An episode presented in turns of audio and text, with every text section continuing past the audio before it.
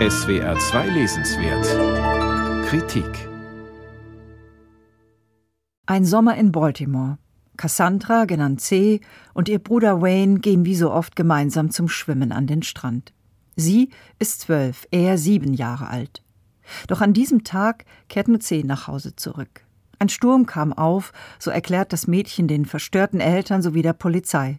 Sie hat versucht, den Bruder zu retten und ihn auf den Strand gezogen, wo sie ohnmächtig wurde.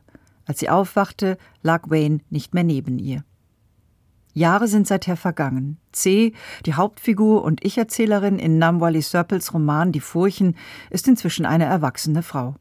Das Trauma dieses Verlusts und die Tatsache, dass der Bruder nie gefunden worden ist, hat sie ihr Leben lang begleitet. Noch immer, und damit beginnt dieser geheimnisvolle Roman, erzählt sie, was passiert ist an jenem Tag. Sie erzählt es sich selbst, sie erzählt es den vielen Therapeuten, zu denen die Eltern sie seit Waynes Tod schicken. Sie erzählt es Wayne, den sie weiterhin körperlich spüren kann, bis in ihre Träume hinein.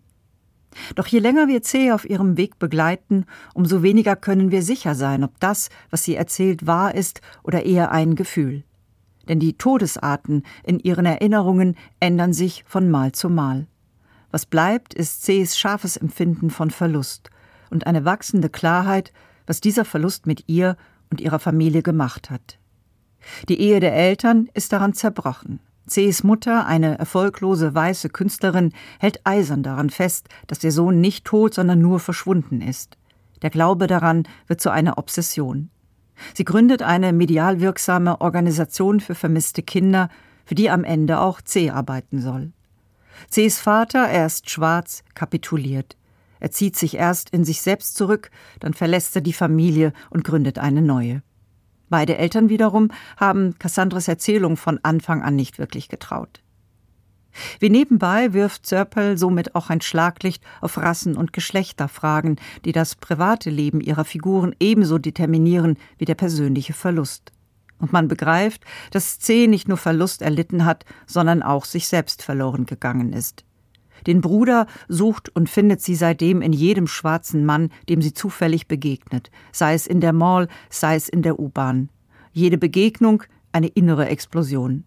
Das gilt allemal, als sie im zweiten Teil des Buches einem Mann, auch er ein Schwarzer, verfällt, der Wayne nicht nur verblüffend ähnlich sieht, sondern sich so auch nennt.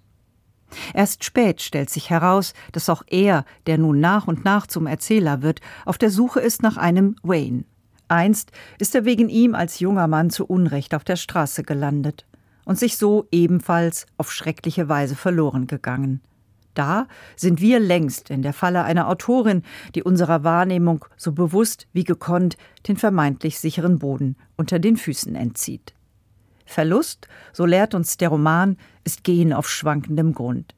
Serpel, die das Erzählen in Rätseln und Rhizomen liebt, erklärt das aber nicht, sondern macht das spürbar. In kristallscharfen Bildern, mittels unerwarteter Wendungen der Handlung, aber auch und vor allem in der so spröden wie schroffen Art, in der die beiden Teile des Romans ineinander haken. Denn die Furchen ist nicht nur eine Erkundung von Verlust und Trauma aus dem Inneren heraus. Der Roman, und genau darauf verweist sein Titel, ist ebenso sehr eine Meditation über das Thema der Zeit.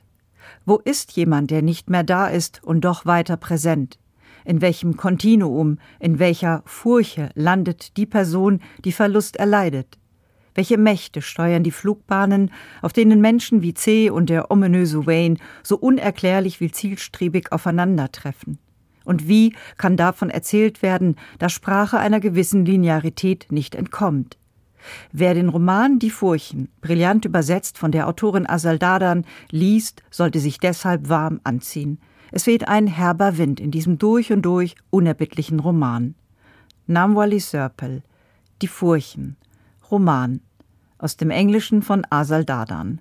Rowold Verlag, 320 Seiten, 26 Euro.